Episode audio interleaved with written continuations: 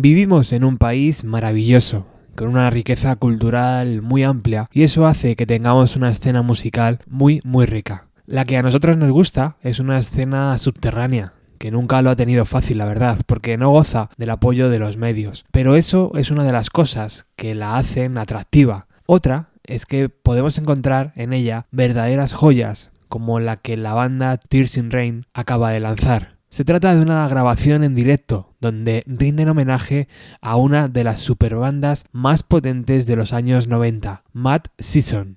Bienvenidos.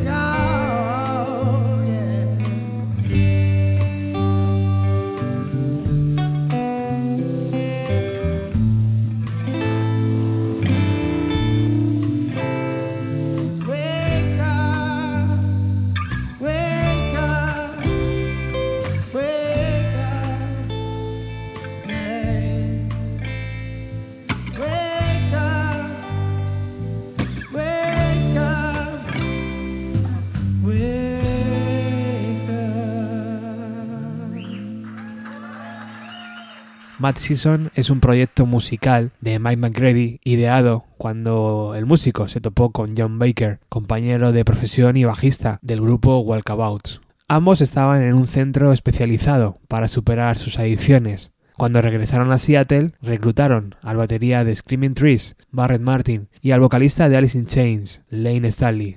Lane estaba en pleno proceso de autodestrucción, enganchado a la heroína. Mike pensó que formando ese proyecto le ayudaría a salir de aquella espiral y así también evitar que él mismo cayera de nuevo en las drogas. Y aunque Lane falleció siete años después, siempre pensé que aquellas canciones le sirvieron para mostrar otra faceta de su arte y de su vida.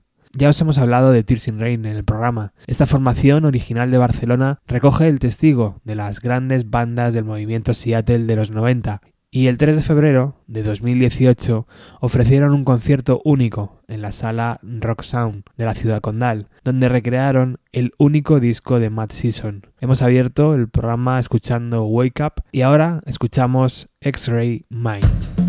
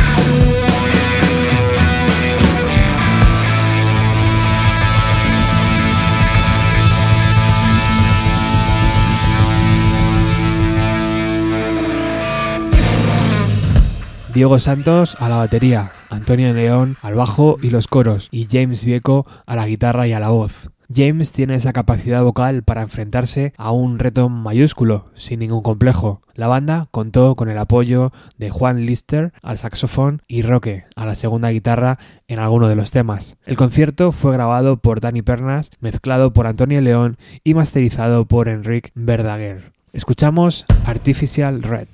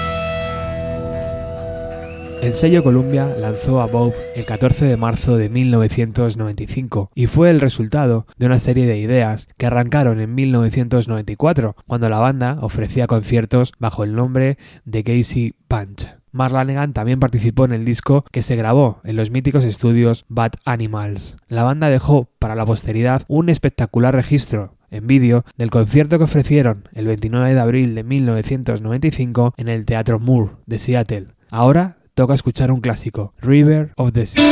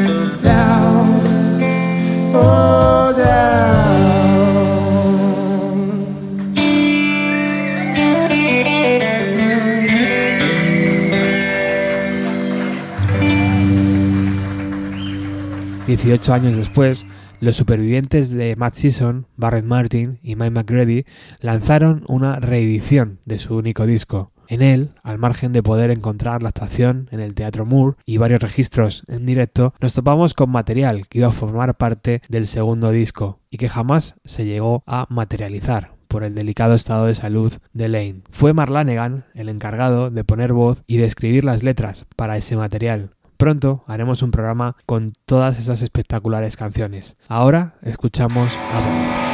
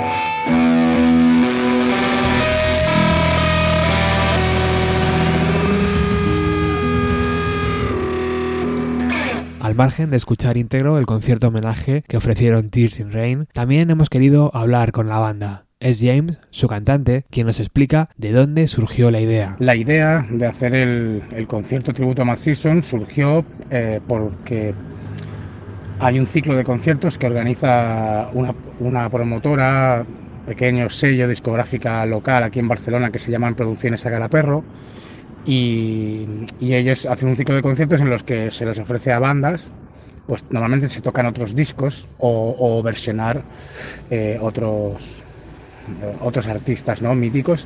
Entonces, bueno, em, queríamos participar en el ciclo, nos lo ofrecieron y en el momento que, que tuvimos la idea, pues eh, siempre se te hacen diferentes planteamientos, ¿no? Pero finalmente concluimos el Mad Season también, primero por un tema de que nos parecía viable, o sea, poderlo hacer sonar, porque a veces piensas, bueno, me encantaría a lo mejor tocar X banda, pero piensas, a ver si no, lo vamos a poder hacer, ¿no? Entonces, por los instrumentos en lo que hay en Mad Season y porque era un disco muy único y que además no, no pudo tener pues más, más repercusión por, por lo que todos sabemos, por, por el estado de, de, Lane y porque las obligaciones de Bell Jam y todo les, les hacían imposible pues el hecho de que la banda girase más o se moviese más, ¿no? Eso era un grupo, pues un supergrupo que estaba un poco maldito, que sabíamos que se había girado muy poco, solo tenían ese disco y, nos parecía muy, muy único y, chulo poder rendir este tributo y, sobre todo eso, poder hacerlo con sentimiento y, que fuera viable, porque son tres instrumentos y nosotros somos un trío también, ¿no? Esa, esa sería la, la razón básica por la que acabamos escogiendo Mad Season, pensando también eso, que, era algo único y que la gente que le gustara ese grupo, pues si ya en, en aquel momento era difícil verlo y después era imposible, pues pensábamos que, sería bonito para toda la gente que, que ese disco significó algo para ellos.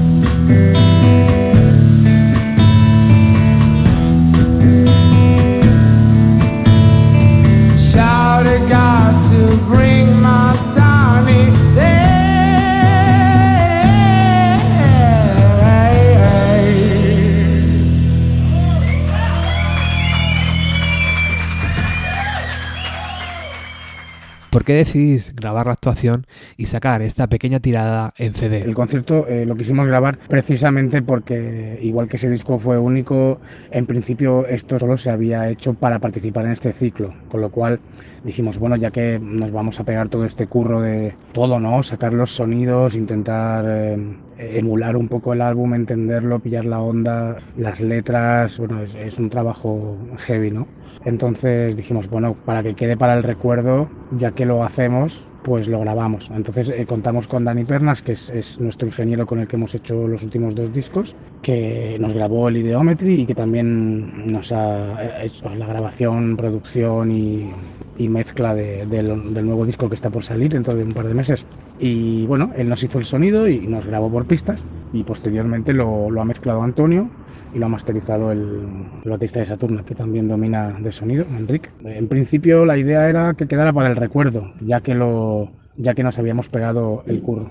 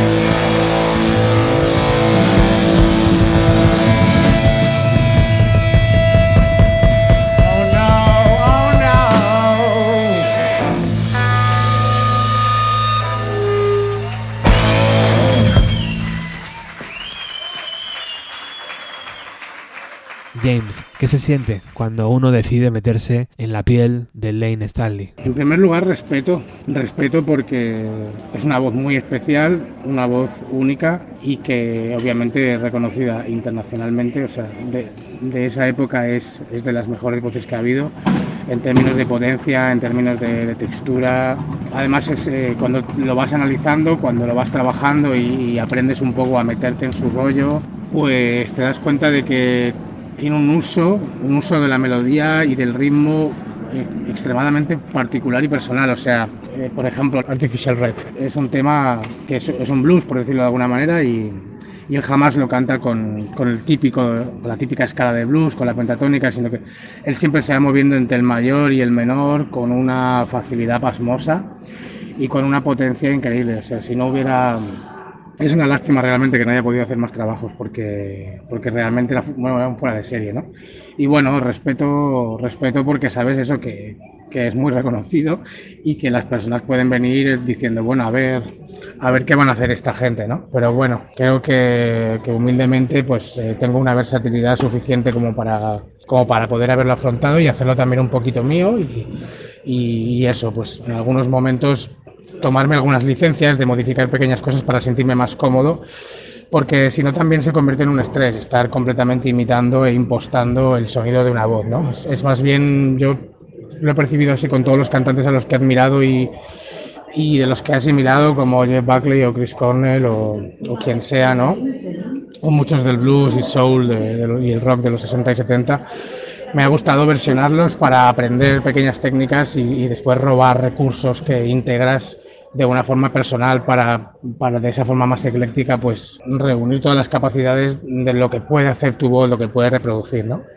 Pero bueno, él tiene una, un uso de la voz concreto, una técnica muy de pecho, pero a la vez con unos armónicos nasales constantes y, y obviamente para mí es súper positivo y súper guapo haberlo hecho porque aprendes un montón de cosas de, de, cómo emitir según qué sonidos, de cómo y recursos melódicos y rítmicos que, que ya a partir de ese momento pues se, vuelven parte de ti, ¿no? Aparte que es muy intenso porque todas sus letras son muy intensas y, y cantándolo pues bueno, revives todo eso y, y lo relacionas contigo a nivel personal, a nivel catársico.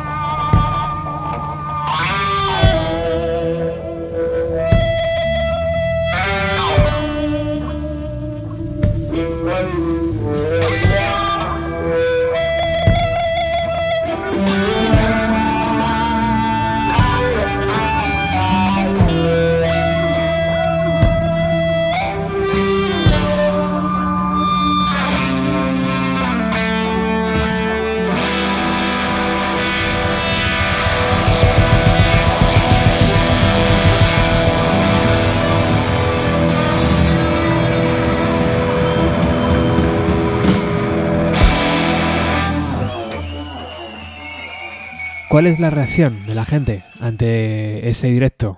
¿Habrá posibilidad de veros en otras ciudades? La verdad que ha sido que muy buena, no nos podemos quejar en ningún sentido.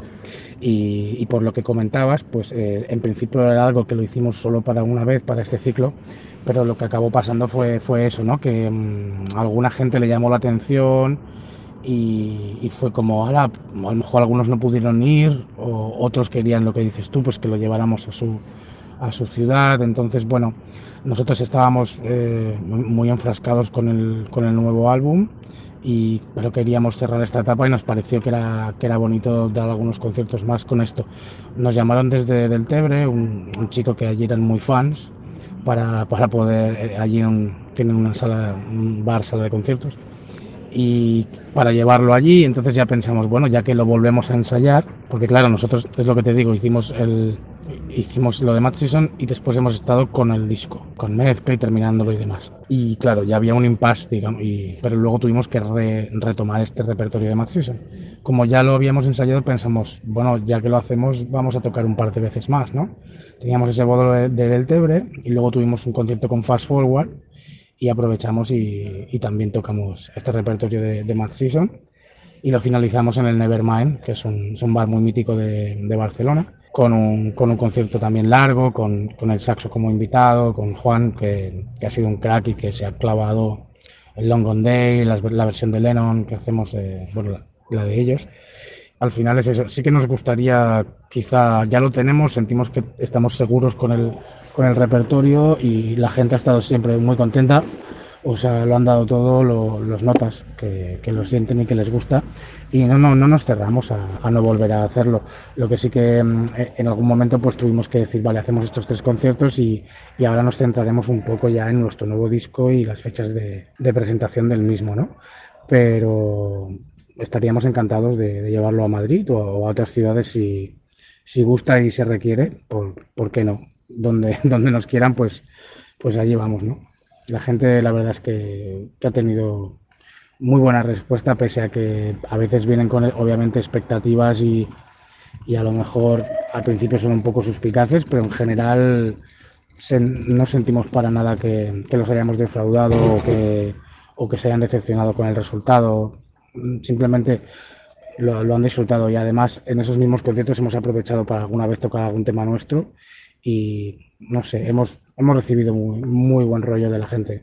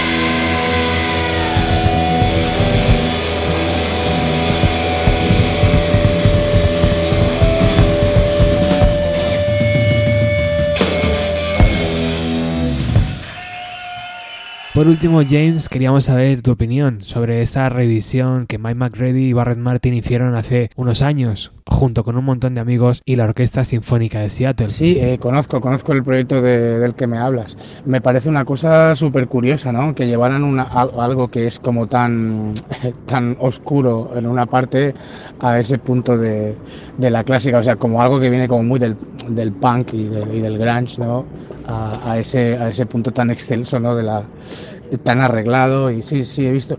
Eh, no, lo que he escuchado me ha parecido eso, que como que sacan de contexto esas composiciones un poco, ¿no?